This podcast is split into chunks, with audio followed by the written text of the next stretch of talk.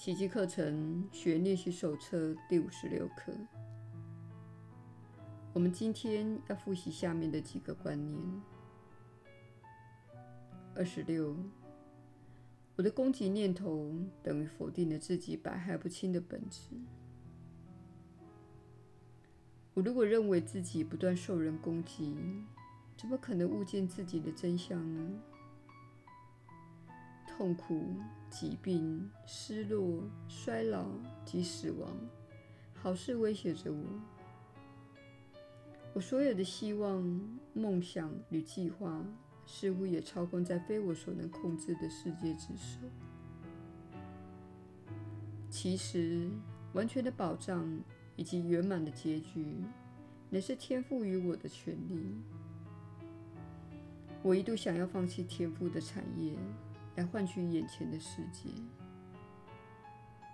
幸好，上主为我护守着这份产业。我的真实念头会叫我看清一切的真相。二十七，首要之物，我要看见。只要我认清了我所见到的一切，只是反映我所认定的自我。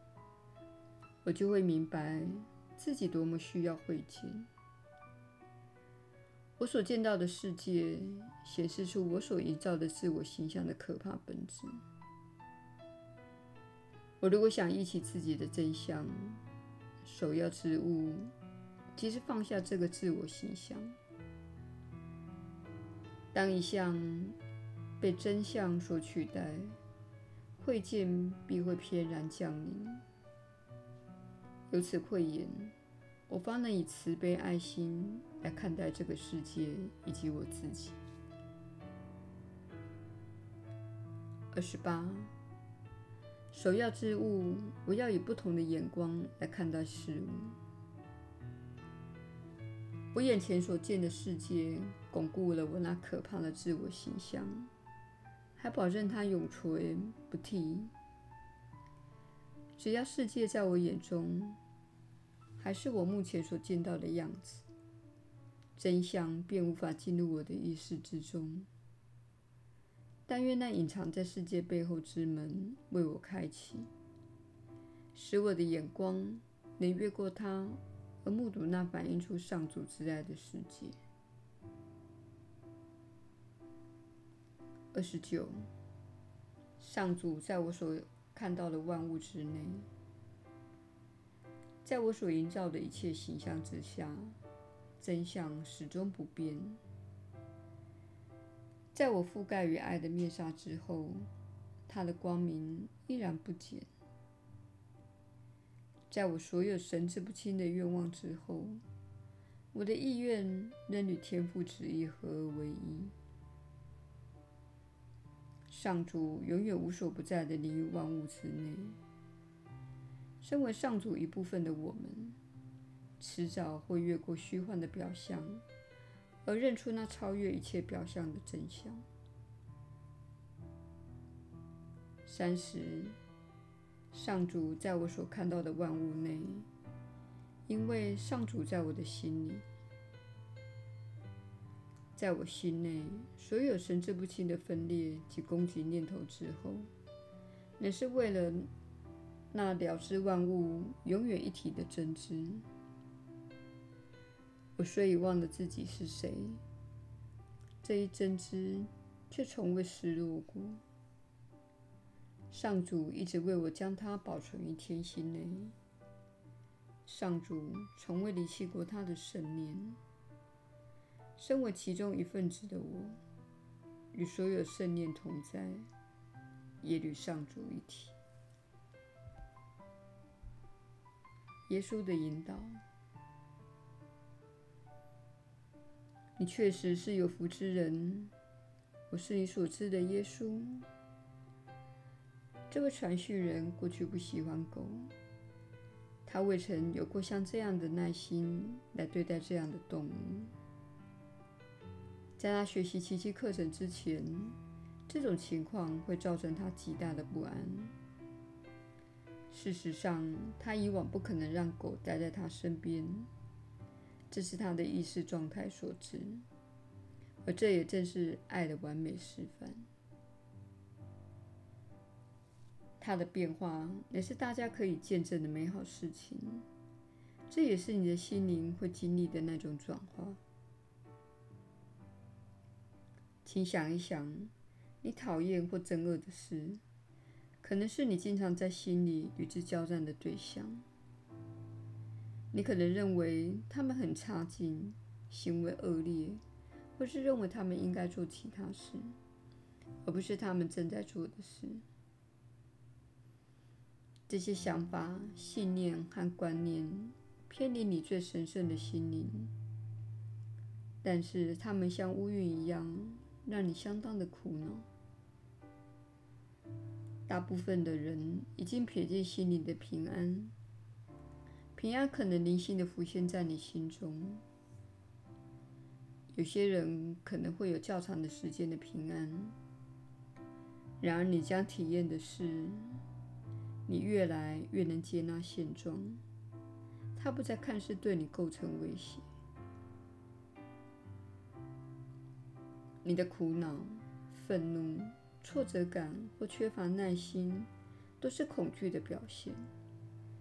包括害怕令你招架不住的东西，怕它控制你或是伤害你，这都显示出你害怕某个东西，导致你陷入窘境，或是开始自我怀疑。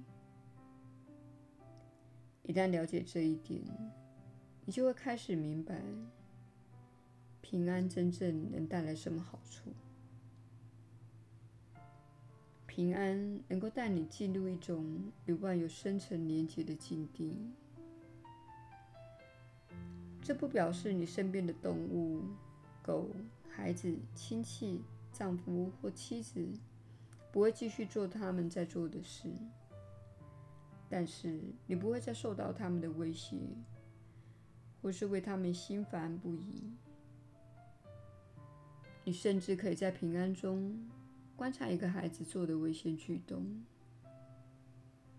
例如晚上开快车，或是到了该回家的时间还没有回家。你能够在平安中看着这些事情，心里知道每个人都有指引，最终也都会安息在上主的怀抱。你的责任不是去控制这个星球上的每件事，然而你可以拥有更深的影响力。这也是你可以从这位传讯人身上见证的事情。他在学习奇迹课程之前的人生，对群众或现行系统没有什么影响力。他在自己的人生中跌跌撞撞。非常的不快乐，并且过着艰难的日子。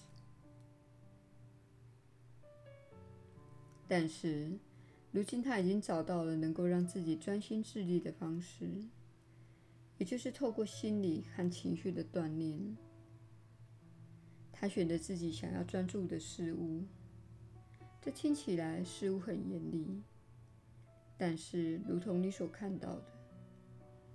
锻炼并非借由令人痛苦的事来鞭策自己。锻炼可以透过专注于爱、健康、生命与喜悦来进行。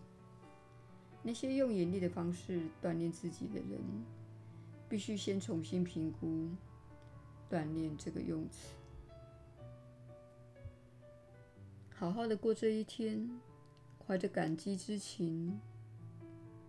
好好的过这一天，怀着喜悦之情；好好的过这一天，享受阳光、雨水或霜雪，享受自己能够呼吸、走路、选择以及做决定。即使你目前面临财务或婚姻困境，一旦做过心灵锻炼，你就可以选择要专注在什么事情上。你可以选择将自己的能量放在哪里，这股能量是会增长的。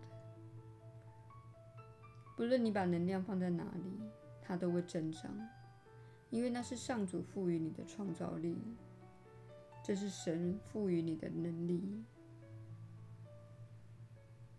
你听过“你是按照神的形象而造”这样的说法。这句话的意思是，你拥有无限的创造力，正如你所称呼的上主一样。但是，你必须选择在哪里创造。必须选择在哪里投注自己的能量，因为你可能会妄造。许多人正在到处妄造。你做着自己不想做的事，比如批判或攻击，这些都是妄造的表现。它会把你带向痛苦的道路，而里头充满了苦难。